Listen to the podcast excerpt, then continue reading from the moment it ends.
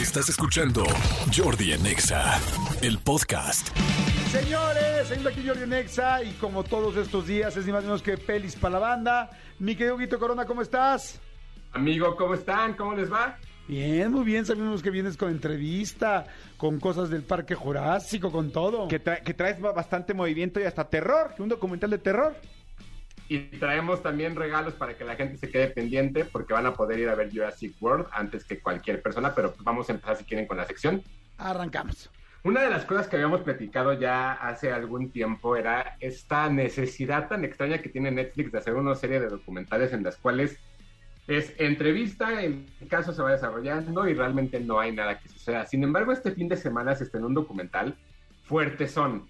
Eso sí les quiero avisar, es un documental bastante fuerte. ¿En qué aspecto fuerte? no- El tema y todo lo que, lo que sucede es, es, es fuerte. Ahí les va. Es un documental que se llama Nuestro Padre, Our Father. Básicamente, e- evidentemente, alrededor del mundo y alrededor de muchas ciudades y en muchos estados y en muchos lugares, existe lo que es la inseminación art- artificial. De alguna manera, a lo mejor por alguna enfermedad o por algún momento en el cual una mujer no puede concebir a un hijo y está buscando esta manera de, de- de- de poder tenerlo, eh, pues van a, las- a especialistas y van buscando cuál es la mejor opción.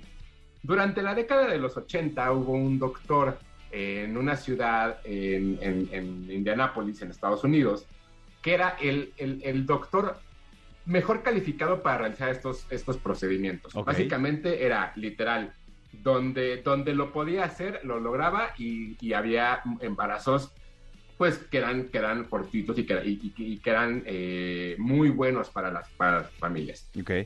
Resulta que una mujer, una chica de unos 35 años, ya hace un par, hace un par de años, en, bueno, en el 2013, entró y vio que en- estaba viendo la televisión y descubrió que había una página que eh, básicamente lo que, lo que te indicaba era qué tipo de descendencia tenías, ¿no? ¿Qué tipo de, más bien, qué tipo de descendencia tenías, ¿no? Ujú. por quiénes eran tus, tus familiares y tal. Mandó su prueba, era una chica que vivía eh, pues, completamente sola con sus papás y le salieron que tenía 17 hermanos en algún lado de Estados Unidos. O sea, tú, eh, tú mandabas tu prueba de, de ADN y te decían eh, todo acerca de ti, toda la información genética. Exacto, todo. Y de pronto apareció que tenía 17 hermanos. Y fue como, pues qué extraño, yo no sabía de esto.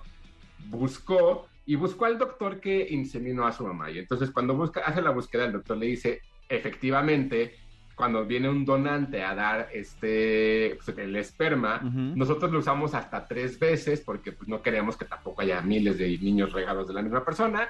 Déjame investigar. Ok. Nunca, nunca escuchó de él, nunca pasó nada. De pronto el caso se convirtió un poco más extraño Ok. porque le llegó una notificación y de pronto tenía cuatro hermanos más, O sea, de los, no 17 eran- de los 17, 4 más a 21.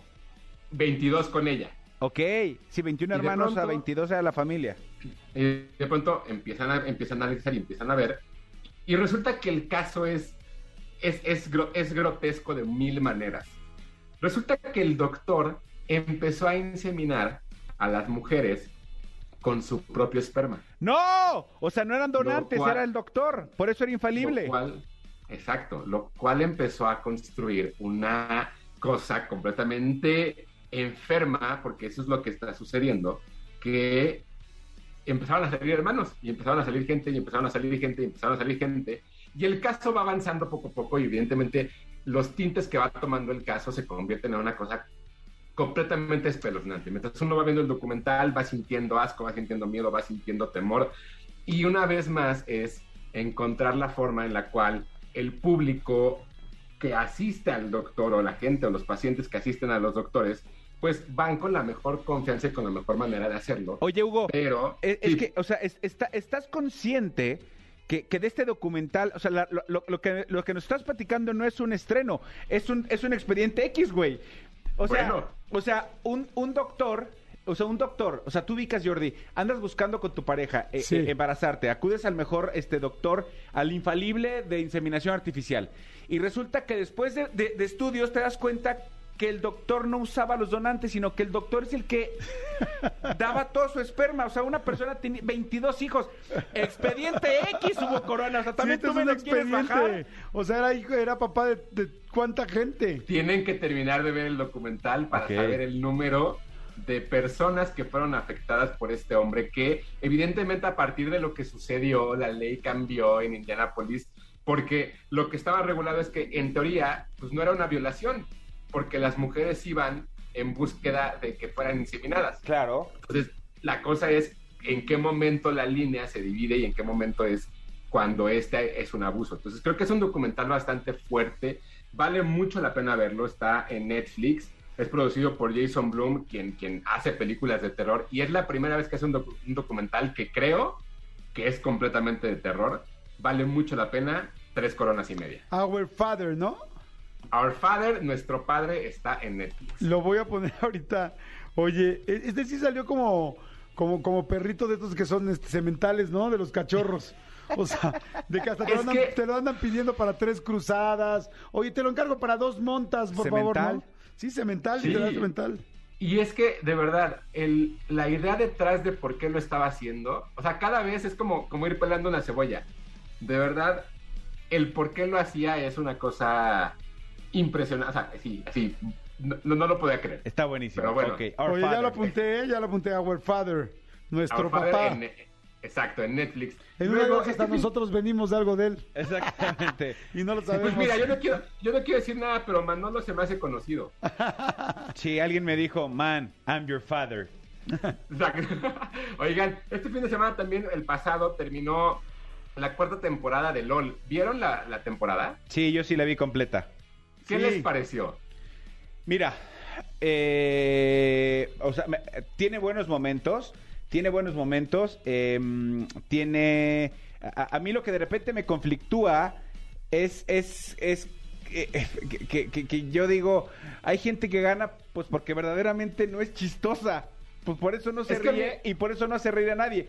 Pero a mí la participación del Estaca y Videgaray, este, a- a- de aplauso. O sea, hay una rutina que tienen, digo, ya a estas horas no sé si, si todavía sea spoilear, porque ya está la, la- la temporada completa y ya incluso ellos están poniendo cosas en sus redes, pero hay Claro. una- la rutina que hacen con las, con las frutas y, y la, y- y la comida es de, de verdad de carcajada. Y mis respetos para el Borrego Nava, qué manera de entregarse a un proyecto. O sea, al Borrego le hicieron amigo de todo. Yo sé que a ti te faltan todavía un par de Ajá. capítulos.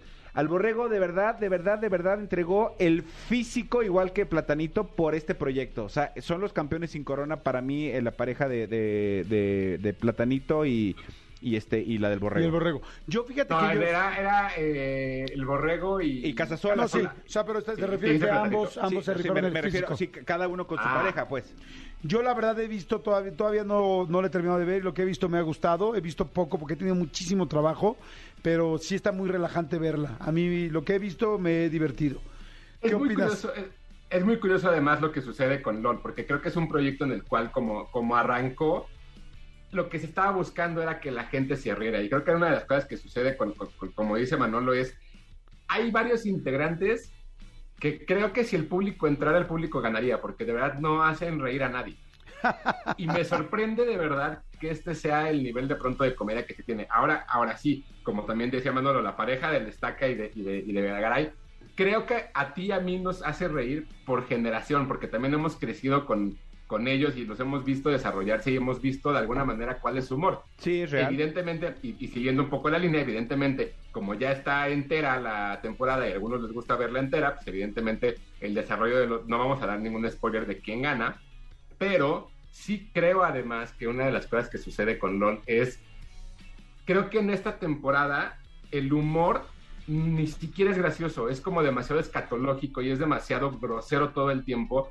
Y no sé si haya un límite de pronto en las plataformas para que la gente pueda ver esto. Hay cosas que, que de verdad no son chistosas, no son graciosas, desde mi punto de vista. Sin embargo, creo que lo que es interesante es ver la combinación de comediantes que hay y cómo cada uno hay al, al final del día un, un, un humor para cada quien. A mí, en mi caso en particular, la pareja ganadora nunca me hizo ni sonreír, me parece que son terribles, yo no los conozco, no sé qué hagan, pero pues si alguien los encuentra graciosos, se vale, ¿no? Pues sí. Digo, véanla para que sepan de lo que estamos hablando y, y cada quien saque sus conclusiones. Yo ya la quiero ver, o sea, yo ya la quiero ver porque digo, yo llevo un capítulo y medio y a mí lo que vi me gustó y voy por más. Exactamente. Voy, voy- voy por más. ¿Cuántas coronas, querido Hugo? Yo, media. Ok. Ok. Yo. Oye, tenemos... Pero- Ajá. Sí, pero como Pero dice- véanla. Sí, es algo que ya cada quien tiene que decidir. Oye, a ver, dime una cosa, este, vamos, ¿estos son los estrenos que tenemos o tenemos uno más? Faltan todavía, faltan dos todavía. Bueno, Ah, hay un reestreno que es en cines, está el reestreno de Jurassic Park en 3D, porque la próxima semana se presentará la, nueva película y la última que cierra la segunda trilogía. Vendrán a México tanto director como elenco en, eh, a, a presentar esta película. Antes de que arranque rápidamente, como, un- como si fuera una crítica de una película que nunca hubiéramos visto, que es Jurassic Park, Ujú. tengo cinco pases dobles para una función especial donde van a estar actores, directores en, en- en ese momento para las cinco, los primeros cinco asociados. ¿Estamos Ok. de acuerdo? Sí, los primeros Número que tengan uno. número de asociado. Número, nú- número uno, el número de asociado. Y número dos, que nos digan cuántas coronas le puse a Jurassic Park, que ahorita voy a dar como si fuera el estreno fuerte después de casi 30 años de que salió la primera vez. Ok, o sea, pero ¿cuántas coronas le vas a poner ahorita o cuántos le pusiste? Sí, no, Ok. ¿cuánto le voy a poner? O sea, en cuanto acabe la, la reseña, que manden su tweet Ah, copiando a, arroba soy Manolo Fer, soy Jordi Rosado. No, porque Eh, cuando digo, dijiste, yo me confundí, dije, madre, o sea, ¿cuántas le puso a la Jurassic Park la original? Dije, ¿hace cuántos años estamos al aire? Está- estábamos, estábamos en Quepex.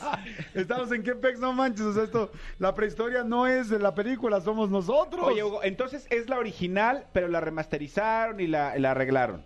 Ahorita voy a hablar de la original. Ok. Es, A ver. digamos, pero en cuanto acabe de dar la, la reseña, voy a dar mi calificación. Que manden un tweet copiando a, a arroba Jordi Rosado, a arroba Jordi Enex, arroba soy Manolo Fer y arroba Tushai, y que digan cuántas estrellas le puse. ¿Estamos de acuerdo? Va. Va, Y su número de asociado. Va. Es importantísimo. Va. No quiere la copia verde. No quiere la copia. Pasen a servicios escolares y traigan la copia verde, la amarilla y la roja. Bueno, pero van a poder conocer a los actores y al director de la nueva. Sí, no manches, está cañón, porque sí yo vi que vienen y que dicen que van a, a hacer, eh, que van a, hacer Jurásico a todo México. Y eso me encantó. Así es. Ay, lo leí, Oigan, lo leí, lo leí en el internet. Steven Spielberg dirige una película basada en un libro de Michael Crichton llamada Jurassic Park. ¿De qué se trata la película? Es básicamente un grupo de eh, arqueólogos y paleontólogos que van a visitar una isla que se encuentra al sur de Costa Rica para hacer una investigación de un nuevo parque. ¿Qué sucede en este nuevo parque? Que existen los dinosaurios. Así es, por primera vez vamos a poder ver dinosaurios en la pantalla grande, en las cuales evidentemente la magia de la animación y de los robots hace, hace muchísimas cosas. Creo que una de las cosas que hace Steven Spielberg muy bien es contar suspenso, contar además las cosas de una manera diferente y contar sobre todo este momento en el cual el humano se enfrenta con el dinosaurio y los- las complicaciones que tiene. Tiene efectos especiales, tiene momentos de tensión. Creo que es una de esas películas que si nunca han visto en cine, esta es una gran oportunidad. Este fin de semana va a estar en los cines para que la vean. Solo está Preparando. preestreno. Es, no, no, es como un reestreno de esta película después de 30 años que se estrenó. Sí, es, o sea, es la 30. original, la Sí, primeritita. Sí, o sea, pero me refiero, o sea, ya este fin de semana ya se queda, ya llega para quedarse. Llega este fin de semana y la quitan para que el siguiente ya llegue la nueva película de Jurassic World. Ahora, Ah, ya, ya entendí, discúlpame, no había entendido. O sea, entonces se pone la primera, este, nada más este fin- esta semana y ya luego la otra.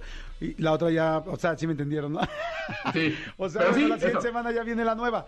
Es que yo sí quiero llevar a mi hijo de 8 años, creo que ya está listo para ver Jurassic Park en cine.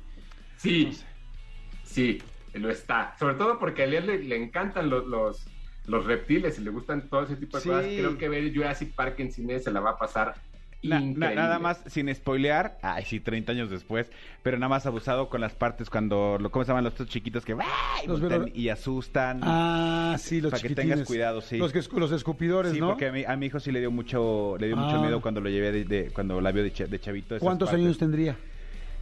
Tendría 11. Ah, sí. No, no, no, sí tendría este 7, 8 años. Sí, la misma edad. Sí. Sí, tiene Pero razón. está sí. bien, creo que, creo que es parte también del- de, la película. La película de pronto también se trata de que los, que los animales y el hecho de que no- nosotros como humanos lo estamos haciendo, no estamos preparados para ese tipo de cosas. Yo sí recomiendo que lleven a sus hijos porque de verdad ver Jurassic Park en cine es una de esas cosas que a mí, a mí me cambiaron la vida. Oye, y, y obviamente la estrenan el fin de semana, pero se quedará lunes, martes y miércoles también, ¿no? Creo solo que fin. solamente va de hoy de jueves al domingo nada más. Ok, de jueves a domingo nada más. Es, es, sí, ay, es que yo, es que yo el fin de semana Ah. no, no estoy en México, caray. Sí, yo tampoco. Bueno, quiero hay que- llegar, a ver, mijo. Ay, pues es que estamos Déjame en el mismo ver. lugar. Es que estamos juntos, amigo, básicamente. Pero bueno, Jurassic Park de Steven Spielberg, creo que no podrán, no, no, no, ustedes no me van a dejar mentir, cinco coronas. Sí, Sí, no, completamente. sí, sí, sí. Jueves, viernes, jueves, viernes, sábado, domingo, lunes, martes y miércoles. Ok, oye, vamos a, entonces, bueno, así son los días que van a estar este, esta primera película, luego vamos a ver, a ver Jurassic World. Oye, no viene Steven Spielberg, ¿verdad? A Jurassic World. No, no, no, no, viene, no, no, no, no, ojalá, no, ojalá. No, fue lo que le dije ahorita a Cristian, me preguntó, le dije, no creo. No, No, viene el director de- Ya no va a nada, ¿no? Creo que ni al No. 7-Eleven sale. No, sí hace algunas cosas, pero más bien viene el director de Jurassic World y viene la gente que hizo Jurassic World como actores, viene Bryce Dallas Howard y viene también Jeff Golden por ahí, pero no, Steven Spielberg no viene ni de chiste. Ok, vamos rapidísimo a música y regresamos para terminar con los, este, Estrenos. con los estrenos para escuchar lo de la entrevista y regresamos. ¿Te parece bien? Sí, Manolito, regresamos. Regresamos porque tenemos una entrevista, vea, eh, Corona, para que la gente sepa. que sepan que está con nosotros Jennifer Connelly para platicar de Top Gun. Uf. Ay, ¿a quién le chulearon sus sneakers morados? ¿A quién? ¿A quién se los chulearon? Ya lo vi en sus redes. Le dice, ay, qué bonitos están tus sneakers morados. Y bueno, el otro se pone del mismo color. Igualito. Hugo Corona terminó Hugo Morado. Como está ahorita, mírenlo. Ahorita, Ok, Ay, regresamos. ¿quién lo quiere? Candambas, candambas. Regresamos.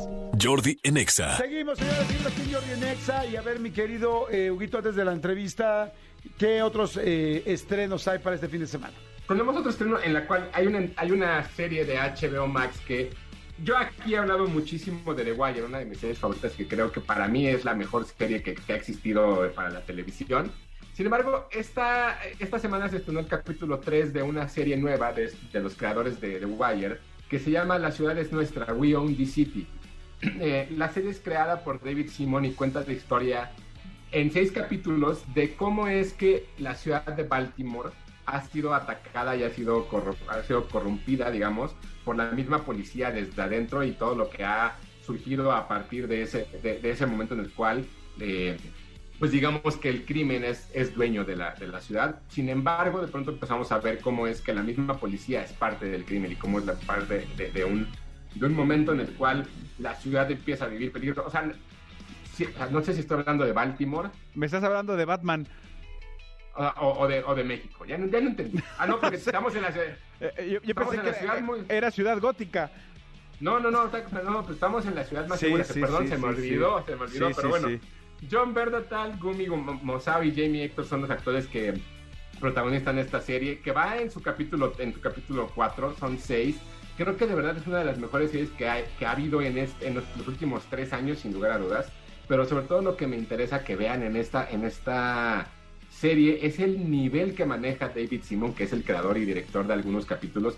Porque de verdad, hace 20 años de Wire era, era que, que dominaba HBO. El día de hoy lo hace, yo creo que We Own the City. De verdad, creo que es una serie que vale la pena. Es un drama fuerte, es un drama policíaco, para evidentemente para aquellos que no les gustan las películas o series que tengan que ver con, con policías o con violencia, pues que no la vean. Ok. Pero creo que, creo que vale mucho la pena. Hasta donde va ahorita, cuatro coronas y media.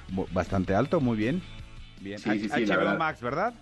HBO Max, Ok. We Own the City. Y por último, bueno, ya les habíamos avisado desde la semana pasada, sin embargo, tenemos una entrevista exclusiva con Jennifer Connelly, quien vino a la Ciudad de México a platicarnos de Top Gun Maverick, que estrena la siguiente semana. Fue una, es, una, es, una serie, es una entrevista que estoy muy nervioso al hacerla, sin embargo, creo que da muy buenas respuestas a lo que habla de, de- de Top Gun. Ok. Vale mucho la pena que vean la película y aquí está la entrevista con Jennifer Connelly en exclusiva para Jordi Next. ¡Eso! Hola Jennifer, un gusto tenerte en México. ¿Cómo estás? I'm great. I'm very Estoy happy. increíble, estoy muy feliz de estar aquí en México. Ah, Top Gun is like the Top Gun es como el momento cumbre de la masculinidad tóxica en los 80, pero ahora parece que los personajes están conscientes de ese cambio y cómo el mundo evolucionó desde entonces. ¿Cómo sientes que ha cambiado esto y también lo que se logró en esta nueva versión de la película? Estoy de acuerdo, el personaje de Maverick está en un punto muy diferente en su vida y en un punto muy interesante en su vida. Creo que mm, tiene momentos muy conmovedores y pues haciéndose preguntas grandes a sí mismo y pues están preguntando si él es redundante en este momento y está preguntándose su identidad y confrontando fantasmas en una forma muy literal. Eh, creo que es muy interesante y una versión diferente de Maverick que es muy conmovedora. ¿Cómo te sientes después de tantos años de estar en la industria que esta sea la primera vez que trabajas con Tom Cruise y pues la gran estrella que, que es y que se ha convertido? It's incredible that he's been the, Pues the movie es increíble que él ha sido la estrella de cine que él es por décadas.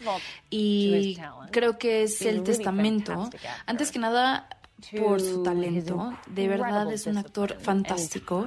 Y también in the a, a su disciplina increíble. y la is en la uh, persecución de excelencia en su trabajo. Él es toma nada por hecho y application, pues es habilidad Um, y aplicación, yo creo. Y es muy extraordinario. This movie, it's about Esta es una película de reuniones. Maverick se reúne con el hijo de Gus. Tu personaje se menciona, si bien en la primera película no lo vimos, pero ahora está presente. Eh, ¿Qué crees que suma tu personaje a la historia? I think it's. I thought it was a great idea. Eh, that yo creo que fue una gran idea traer a Penny a esta historia. Eh, claramente empezaron súper fuerte, con muchísima historia entre ellos dos. Ya lo conocí muy bien. Y aprecié mucho que era una historia de amor de adultos en la mitad de este tipo de películas, tú Um, sabes. Y, y me gustó, eh, me gusta eso. Eh, pensé que era algo muy cool que hayan casteado a alguien de mi edad, para serte honesta, eh, para estar en la película. Y pensé que es genial que es un personaje tan independiente y fuerte. Eh, me encanta que ella claramente adora a Maverick, pero también entiende quién es él y le pone límites y no va a dejar que la saque de su camino eh, porque ella se está moviendo hacia la felicidad y ella quiere ser feliz en su vida y es un personaje que está lleno de felicidad y mm, creo que son muy interesantes juntos. You and Tom and, Je- and the producer Jerry Bruckheimer have worked Tú, Tom, since the 80s. Jerry Bruckheimer, el productor de la película, han trabajado en el cine desde los 80 y sé que suena a mucho tiempo, pero ¿cómo se siente trabajar con esta nueva generación de actores que además ya se están convirtiendo en, en estrellas?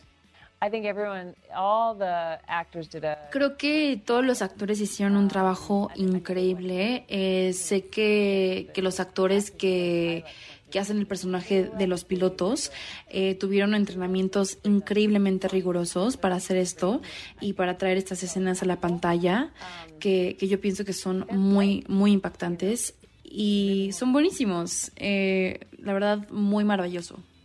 How do you feel that the- ¿Cómo crees que reacciona la gente al ver esta película en la pantalla grande por fin después de tanto tiempo que esperaron, tanto por pandemia como por una secuela después de tanto tiempo? I say if you can see it on the Sí, biggest screen yo digo que sí, puedes verla, eh, vela en la pantalla más grande que puedas. know, eh, para mí, las escenas volando expectations, you know. di- Tom, sobrepasa they're las expectativas. Tom no, o sea, no hay nadie que lo haga mejor que Uh, él and para capturar ese tipo de acción. Y la verdad lograron algo extraordinario y el, el sonido es increíble. Y, y tú sabes, son este tipo de películas que literal te, te levanta y es the es súper, súper satisfactorio. Entonces creo que es muy divertido y eh, más en una pantalla grande. Thank you very much for your time, Jennifer. Thank you. Ay, qué bonita entrevista. Oye, sí está muy guapa. Está hermosa. O sea, sí, es una mujer de las mujeres más hermosas que me ha tocado ver en la vida. Pero, pero además, qué gran actriz es. O sea, me, me impresiona su carrera también en, en ese sentido. O sea, me parece que, que, que- qué bonito verla en una película como Top Gun, de la cual ya vamos a hablar la próxima semana. O sea, la próxima semana se estrena. Pero para que supieran, aquí estuvo Jennifer Connelly en exclusiva eh, Jordi Nexa. La entrevista se va a subir, evidentemente, en, en el Instagram del programa. Y para que la puedan ver y vean que pues, sí es cierto, es una de las mujeres más hermosas que hay. Buenísimo. Oye, Jennifer Connelly fue la actriz que estuvo con este Russell Crowe en la de las mentes matemáticas. En una mente brillante, ese es exactamente. Qué bruto, ahí me enamoré. ¿También, ¿También era la de Rocketeer o no? Sí, No Justo. manches, me encanta y no sabía cómo se llama.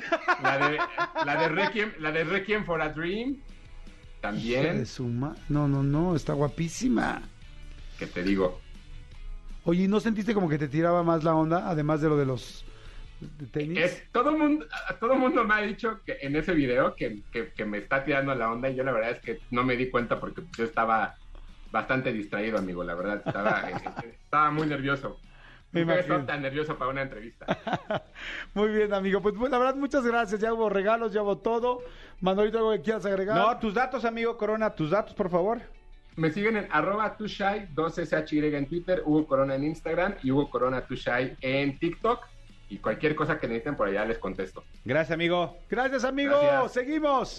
Escúchanos en vivo de lunes a viernes a las 10 de la mañana en Exa FM 104.9.